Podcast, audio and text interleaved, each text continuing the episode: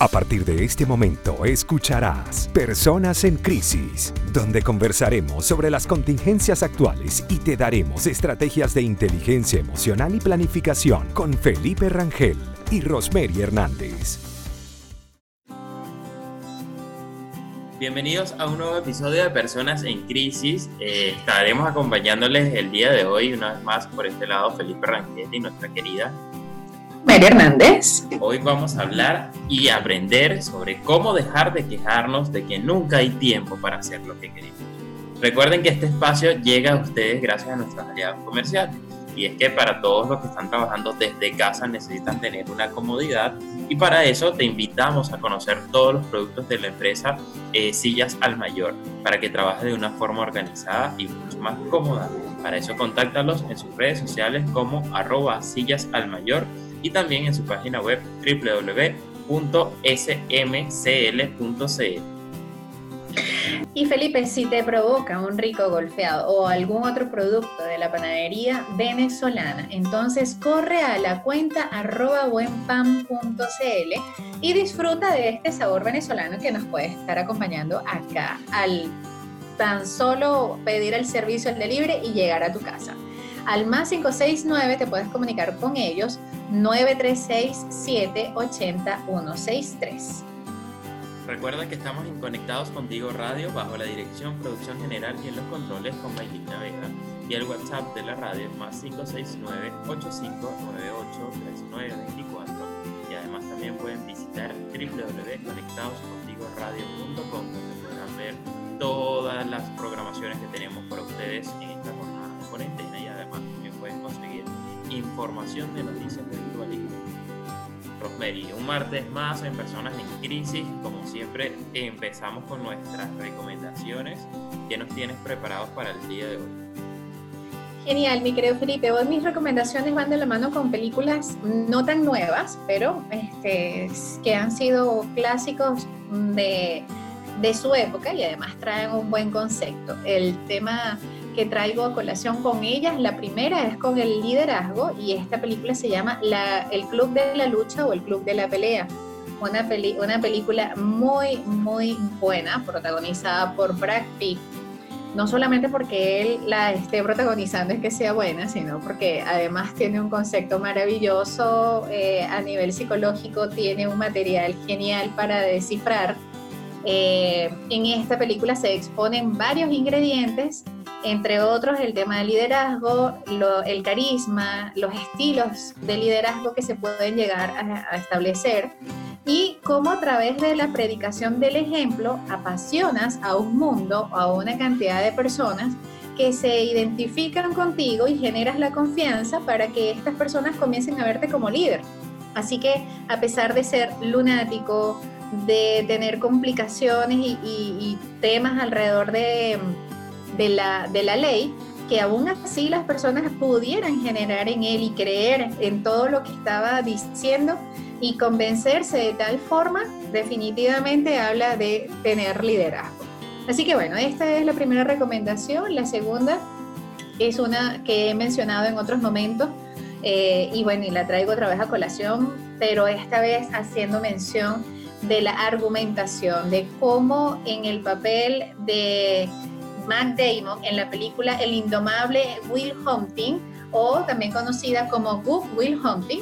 Esta es una película en donde hablar de la argumentación es interesante porque este, este chico, un adolescente o un joven, ya no era adolescente en el momento de la película, estaba representando a un chico que ha tenido una vida bien complicada, eh, pero con mucha inteligencia, logra establecer junto con los argumentos y junto con su personaje cómo llegar a decir que no o decir que sí a pesar de que la otra persona, que en este caso es el psicólogo que lo acompaña, que por cierto, una vez más lo menciono, es uno de mis actores favoritos y es Robin Williams.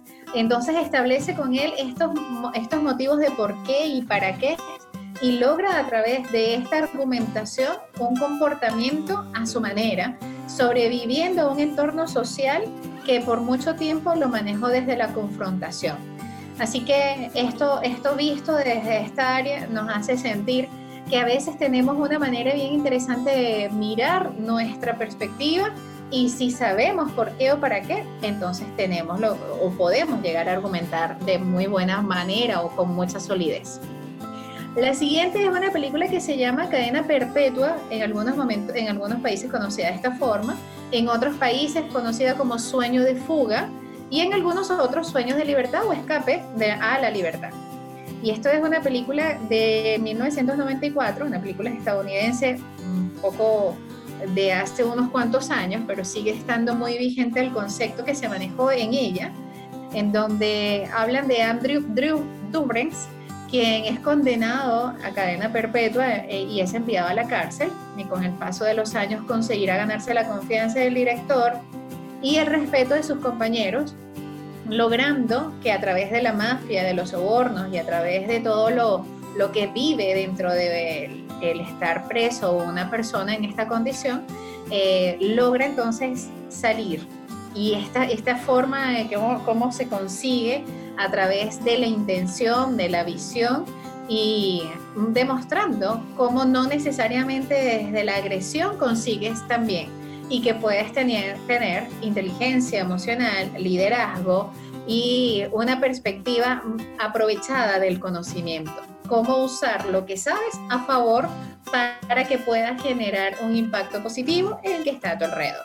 Así que eh, esas son mis recomendaciones del día, mi, mi querido Felipe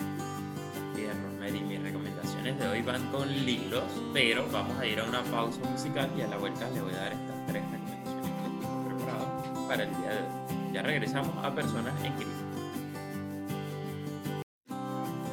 Regresamos a Personas en Crisis. Eh, recuerden que pueden inscribirnos a través de nuestra cuenta de Instagram, arroba gotas de bienestar en Chile, o a través de arroba soy Felipe Rangel, y también pueden conseguir posterior a este formato vivo el programa en formato podcast a través de YouTube o a través de Spotify y cualquiera de las otras plataformas, Google o Apple Podcasts. Eh, mis recomendaciones del día de hoy, martes, vamos eh, a través de libros.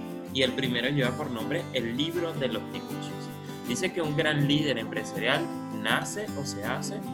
¿Cómo se crea una marca exitosa? ¿O por qué algunas empresas fracasan y otras prosperan? A lo largo de la historia, los gurús de los negocios han ofrecido ideas que han configurado y mejorado el mundo empresarial. Con un lenguaje claro, el libro de los negocios presenta concisas explicaciones que desglossan la jerga académica, esquemas que simplifican las teorías más complejas e ingeniosas ilustraciones que juegan con nuestras ideas sobre el mercado global. Tanto el emprendedor que opone o que pone en marcha perdón, un negocio, o bien el director ejecutivo con su visión más amplia, también como el consumidor curioso hallarán en este libro muchas ideas inspiradoras de acuerdo al rol que ustedes estén ocupando o que quieran tomar, porque además ustedes mismos pueden jugar con estas estrategias que les va a estar dando este libro para, en el caso de tener un emprendimiento, desarrollarlo de manera, tener visiones eh, diferentes. Así que esta es mi primera recomendación. La segunda lleva por nombre Eso nunca funcionará el nacimiento de Netflix y el poder de las grandes ideas. Este libro es de Mark Randolph, que es cofundador y es el primer presidente de Netflix. Eh, en el año 2000 narra que Mark Randolph y Reed Hastings eh, pasaban por uno de sus peores momentos personales. La empresa en la que le habían invertido todos sus ahorros y esfuerzos y que en dos años de trabajo estaba a punto de quebrar eh, por eso es que en ese momento su idea de crear una empresa era de alquiler de DVD por correo sin multas para retornos eh, tardíos, para personas que no podían entregarlas a tiempo.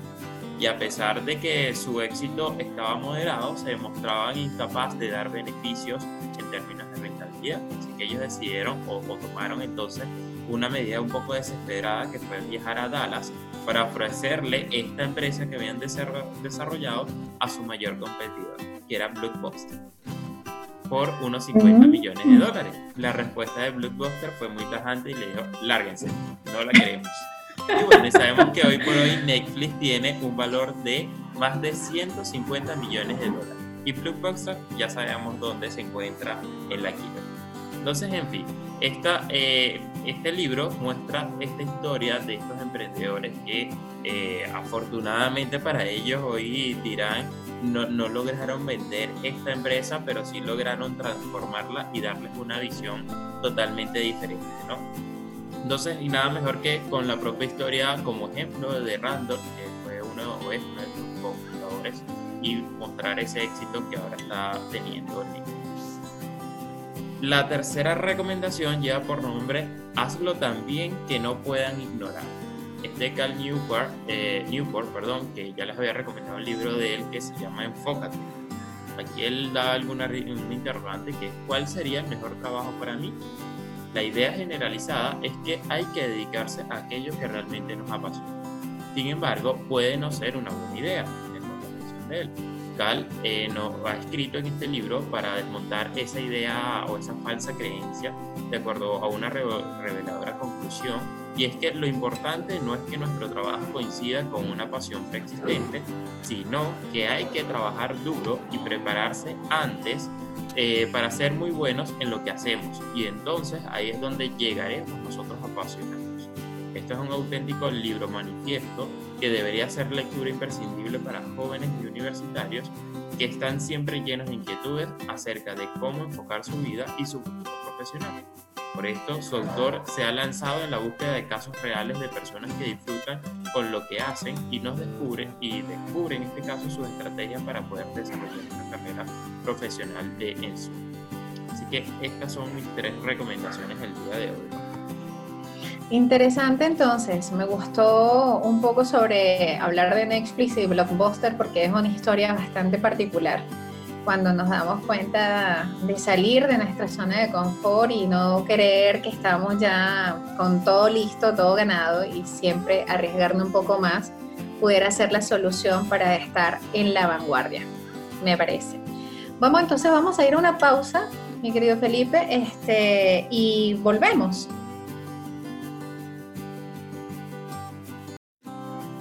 Regresamos a personas en crisis. Eh, recuerden que pueden escribirnos a través del WhatsApp de la radio, que es más 569-8598-3924, o también conectarse a través del www.conectadoscontigo. El día de hoy que tenemos nuestro tema de cómo dejar de quejarnos de que nunca hay tiempo. Y esto creo que es un momento bastante oportuno para que si todavía no han entrado en conciencia en todos estos meses que llevan las personas de cuarentena que todavía están a tiempo para poder empezar a hacer ajustes, porque simplemente, a pesar de que hay unas personas que han tenido mucho más trabajo trabajando desde casa, eso es una realidad también que hay que tener presente. También estando en casa nos reducimos mucho tiempo de traslado, de salir al mall, de salir a vernos con los amigos, muchos hechos sociales que, nos, eh, que hemos estado limitados, pero que nosotros tenemos algún proyecto, algún sueño que hacer, creo que era el momento oportuno para empezar a organizar y empezar a dar forma. quienes no lo hayan hecho, ahí se están dando un poco cuenta de esta realidad de que la queja de que nunca tienen tiempo no es el, el real propósito que les está limitando a ustedes a avanzar. Pero de eso también vamos a empezar a desglosar de qué se trata esto de la queja, eh, Buenísimo. Mi querido Felipe, la verdad es que hablar de la queja, primero es identificar qué es la queja. Eh, cuando hablamos de, la queja nos estamos identificando con un discurso interno, lo que nos decimos a nosotros mismos. Y cuando lo expresamos abiertamente, es lo que le estamos contando a otros que se transmite con la intención de aliviar un malestar, un dolor, un sufrimiento o con la intención de, de intención de criticar algo o alguien. Eso es definición la queja, ¿no? Nos estamos manejando de dos formas, o internamente o externamente, y hay que establecer además de que existen quejas funcionales, que son estas justificadas que nos ayudan a recibir una atención, un apoyo o incluso a solicitar abiertamente algo cuando es necesario, pero están estas disfuncionales que son las que nos cargan de una que en lugar de, de acercarnos a buscar una solución, nos alejan de la búsqueda de la misma y nos producen mayor malestar, no solamente a nosotros, sino a las personas con las que estamos rodeándonos. Entonces, la queja puede incluso ayudarnos a identificar que algo no está bien, y esto es importante que lo, lo diferenciemos, que a veces nos estamos quejando cuando, por ejemplo, recibimos un mal servicio, una mala atención, em, o tenemos una queja por algún, en estos minutos que estamos trabajando tanto o manejándonos con deliveries, si estamos en contra de un servicio recibido, del producto final o, de lo que estamos recibiendo o quién nos los está entregando, hay una queja oportuna que pudiera ser considerado como un reclamo incluso. Y eso es, eso es funcional. Pero cuando estamos hablando de lo disfuncional que termina siendo la queja, es cuando para todo le encontramos un problema. Son estos, estos comentarios constantes de que a toda solución hay un problema adicional. Entonces, allí estaríamos hablando de que la queja deja de ser un aporte para convertirse en un problema. Em, el por qué nos quejamos, bueno, termina siendo un mecanismo incluso de defensa y esto es interesante saberlo porque lo utilizamos para no responsabilizarnos y esto es importante que quienes nos escuchen eh, lo revisen en su en cómo se cómo tienen este diálogo interno alrededor de la queja porque hemos aprendido a quejarnos, porque constantemente nada nos parece suficiente. Revisemos un poco de qué nos quejamos. Nos quejamos del clima, nos quejamos del tiempo, nos quejamos de la gente, nos quejamos de cosas externas y siempre es con una proyección de que los otros tienen la responsabilidad de aliviar mi malestar pero ¿qué hago yo para que esto también sea mi responsabilidad o qué puedo hacer yo para cambiarlo? Definitivamente es poco. Eh, aprendimos a quejarnos como una manera de hablar y siempre iniciamos para romper el hielo, entre comillas, eh, iniciamos una conversación de la queja y eso pudiera ser o del clima o de la política o de la religión o de algún tema específico y siempre arrancamos con un es que esto no sirve, es que esto está mal eh, ¿A ti qué te parece? Y buscamos el acompañamiento o, ese, o esa palabra de apoyo de estar de acuerdo y nos convertimos en personas pesimistas constantemente, exigentes o perfeccionistas y no estaríamos hablando de algo para, para mejorar, porque la crítica termina siendo o la queja termina siendo un, algo externo, un señalar externo. Si nos quejamos, de algo nuestro y esperamos poder cambiarlo, entonces movernos hacia la responsabilidad que eso implica es distinto. Esto en términos generales, porque hoy aun cuando vamos a hablar de la queja por el tiempo, eh, nos quejamos de que el tiempo nunca nos alcanza o que el tiempo nunca es suficiente y pareciera que tiene que ver como con algo ajeno a lo que tiene que ver con nuestra responsabilidad. Entonces, entendiendo que esto es la queja, y que la podemos utilizar de acuerdo a los, espacios o a los contextos, eh, iniciemos entonces con primero esto, ¿qué es lo, ¿de qué me quejo? ¿Qué es lo que realmente quiero hacer a través de la queja? ¿Y qué espero de resultado cuando me quejo? Porque pareciera que después de quejarme me quedo de brazos cruzados para que todo se solvente y se solucione solo. Y espero que vengan las soluciones mágicas sin acción. Y ese es el problema. Y además con todo esto era también que a veces se malinterpreta con la libertad de expresión. Decimos, bueno, es que si yo tengo libertad de expresión tengo derecho a quejarme. Y bien es cierto como lo explicaste perfecto, que bueno, una cosa es que tengamos que emitir un reclamo eh, por algo que quizás sí sea nuestro derecho, que tengamos o que podamos aportar para poder mejorar, pero eh, está esa fase negativa tal cual de la que, que dice yo hago esto y que, muchas veces de lo interno, me quedo de lo que yo mismo debería de hacer y que no estoy haciendo y que como indica libera esa responsabilidad hacia otra persona eh, o hacia otra cosa, porque no necesariamente tenga que ser otra persona, entonces hay que empezar a diferenciarse.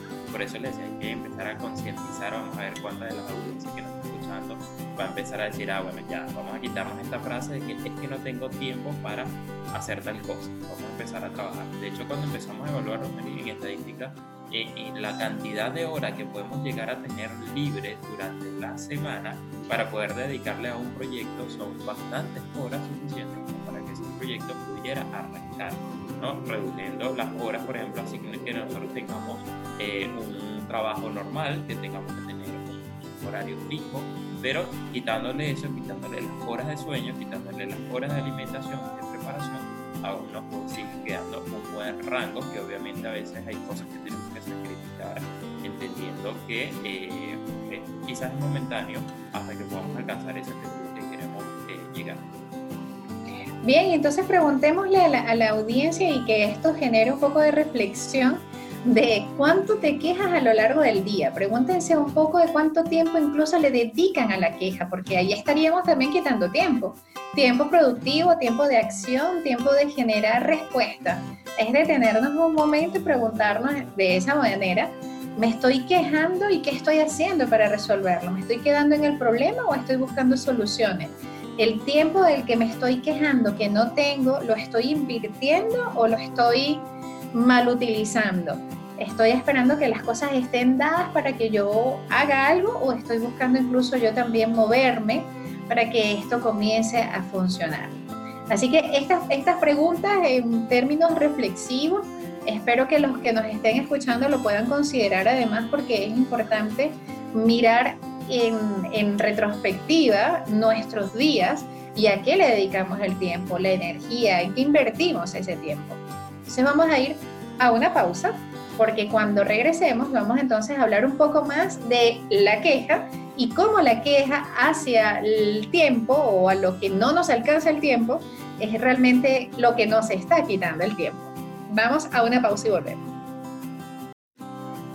Y seguimos hoy conversando sobre la queja y el tiempo. Esto es un tema de cómo dejar de quejarnos de que no hay tiempo. Es una es una manera, incluso como decíamos en el blog anterior, de que quejarnos de que no hay tiempo es perder el tiempo o invertir el tiempo en quejarnos. Así entonces, eh, en Personas en Crisis hoy estamos conversando de este tema porque nos trae incluso a reflexión eh, de qué forma nos pudiéramos estar condicionando a que la queja es nuestra forma de comunicación o por qué en algunos momentos eh, hablar de la de la queja se convierte en algo tan contagioso y es lo que quisiera aprovechar el espacio para conversar.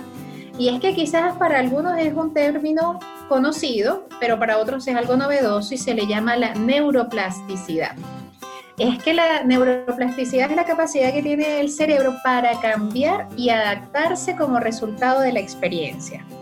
¿Qué quiere decir esto? Bueno, que estamos hablando entonces de que nos adaptamos y, nos, eh, y aprendemos de acuerdo a las situaciones que constantemente nos están sucediendo. Y esto tiene que ver con algunas mm, mm, palabras menos técnicas, eh, como cómo generamos conexiones neuronales que nos hacen estar conectados con la queja. Y la queja se termina generando como un, un circuito de reforzadores constantes sobre el pesimismo.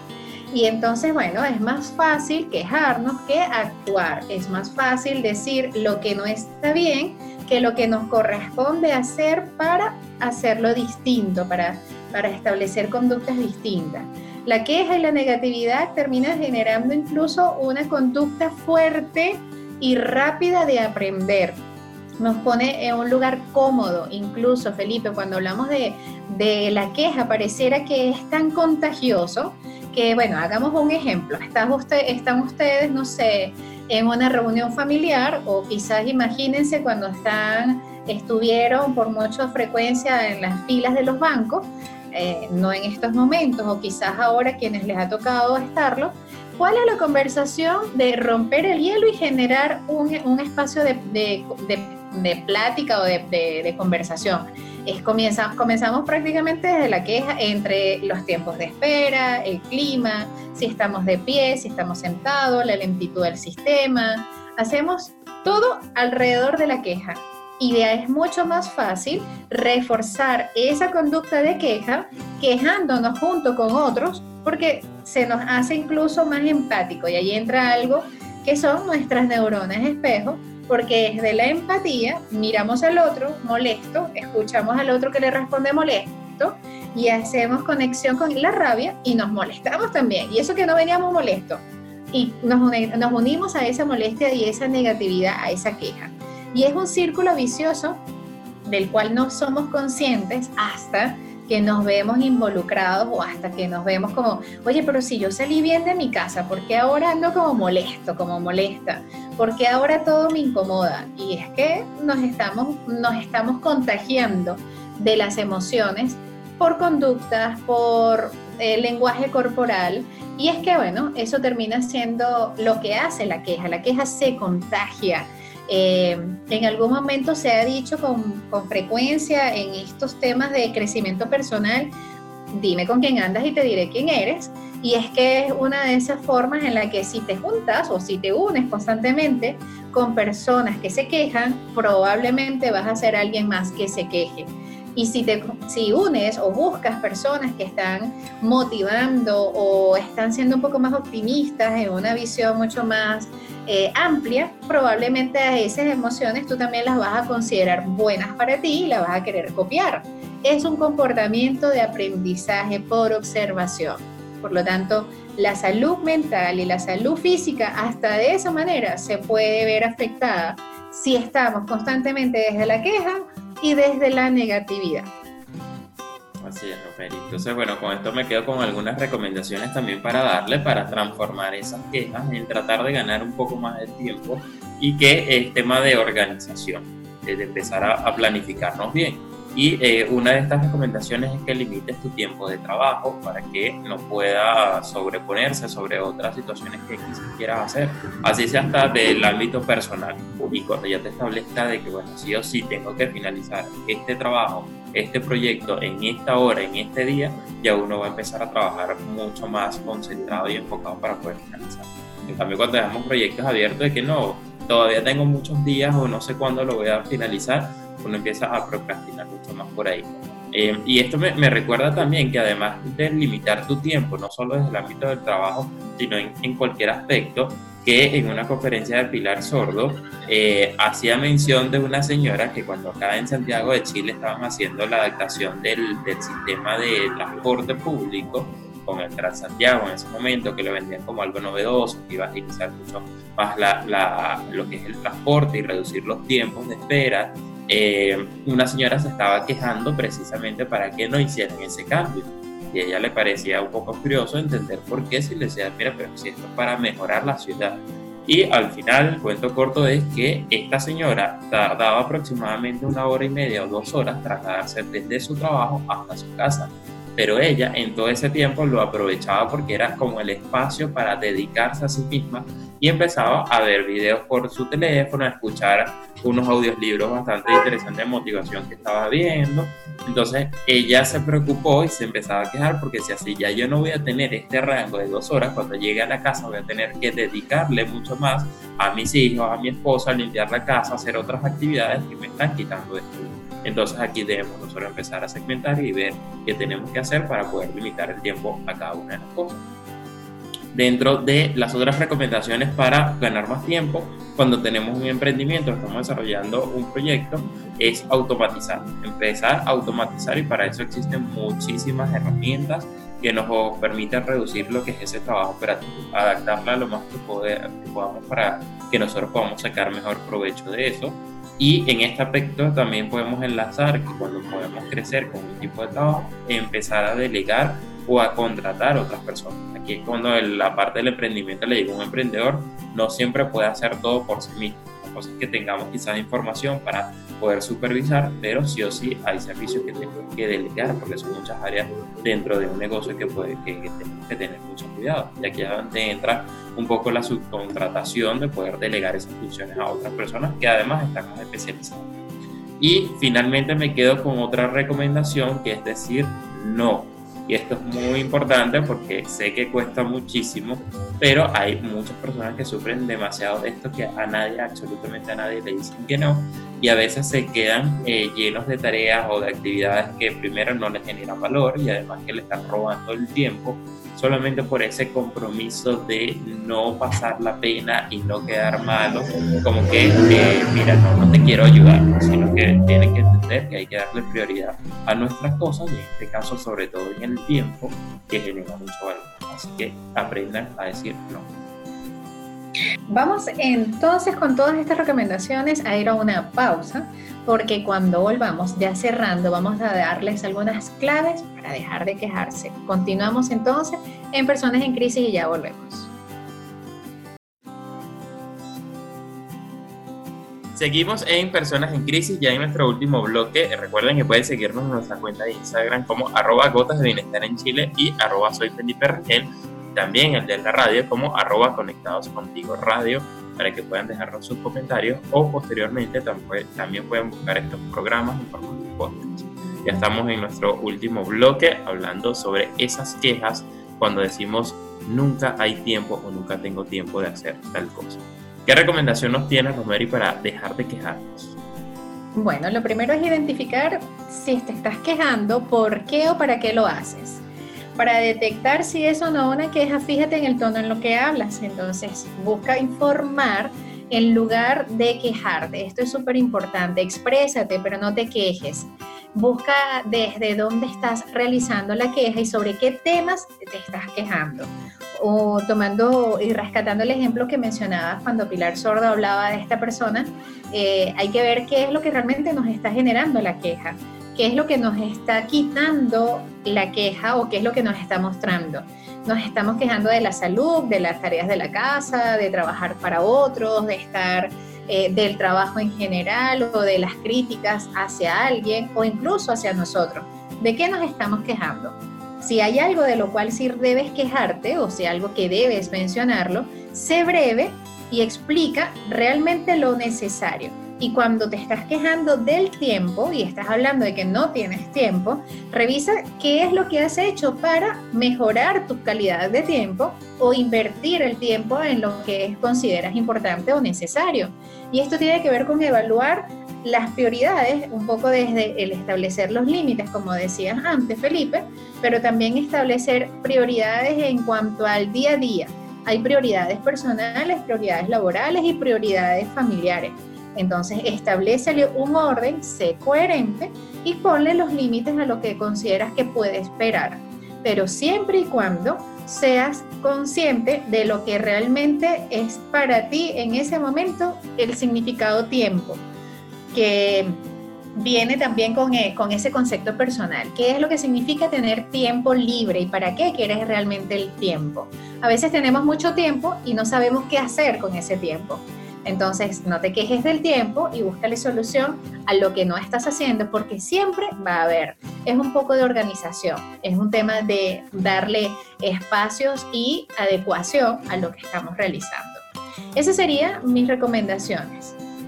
Yo me quedo con, para finalizar con lo que dijiste de analizar de por qué nos estamos quejando y sobre qué, porque me genera mucha suspicacia, en las redes sociales hablan mucho, las personas expresan lo que están pensando públicamente, y, y, eran tantas las personas que se quejaban constantemente de su trabajo, de la monotonía, de tener que ir al trabajo, de esto, de lo otro, y en este momento de cuarentena, que ya hay personas que están regresando, por lo menos acá en Chile, al trabajo, están de una con una felicidad gritando en todas las redes sociales que bueno, ya estoy en, vez en el trabajo, ya quiero ir a trabajar, ya voy a empezar tal día. Entonces realmente esa queja que tenían antes por el trabajo es realmente por el trabajo o porque era la monotonía o porque no tienen definido qué es lo que quieren. Entonces buscar realmente cuál es el propósito que tienen ustedes con esa queja, con esa queja para que no lo relacionen directamente con el tiempo y lo transformen en algo más productivo. Maravilloso. Bueno, con estos, señores, damos las gracias por habernos sintonizado una vez más acá en Personas en Crisis, porque hasta ahora ha sido para nosotros muy grato acompañarlos como cada martes. Hasta aquí lo que teníamos planificado para este episodio, deseando que le haya sido de muchísimo beneficio y de aporte con todo lo que hemos conversado. Nos despedimos, gracias por acompañarnos. Habló para ustedes, como todos los martes, por este lado, Rosemary Hernández que siempre estamos para ustedes, escuchándolos, eh, escuchando además, eh, si tienen algún comentario, leyéndolo, si tienen algún comentario, alguna sugerencia de algún tema, pueden hacerlo llegar a través de la plataforma del WhatsApp o lo pueden hacer a través de las plataformas de Instagram, tanto de Conectados Contigo Radio como las que hemos mencionado en nuestros Instagram personales. Sigan en Conectados Contigo Radio. Estuvimos bajo la dirección, producción general y en los controles, Maylin Naveda nuestras cuentas de Instagram, arroba soy Felipe Rangel, arroba Gotas de Bienestar en Chile y la de la cuenta de Conectados Contigo Radio como arroba Conectados Contigo Radio. Que tengan todos un feliz martes y nos estamos viendo nuevamente en otro episodio la próxima semana.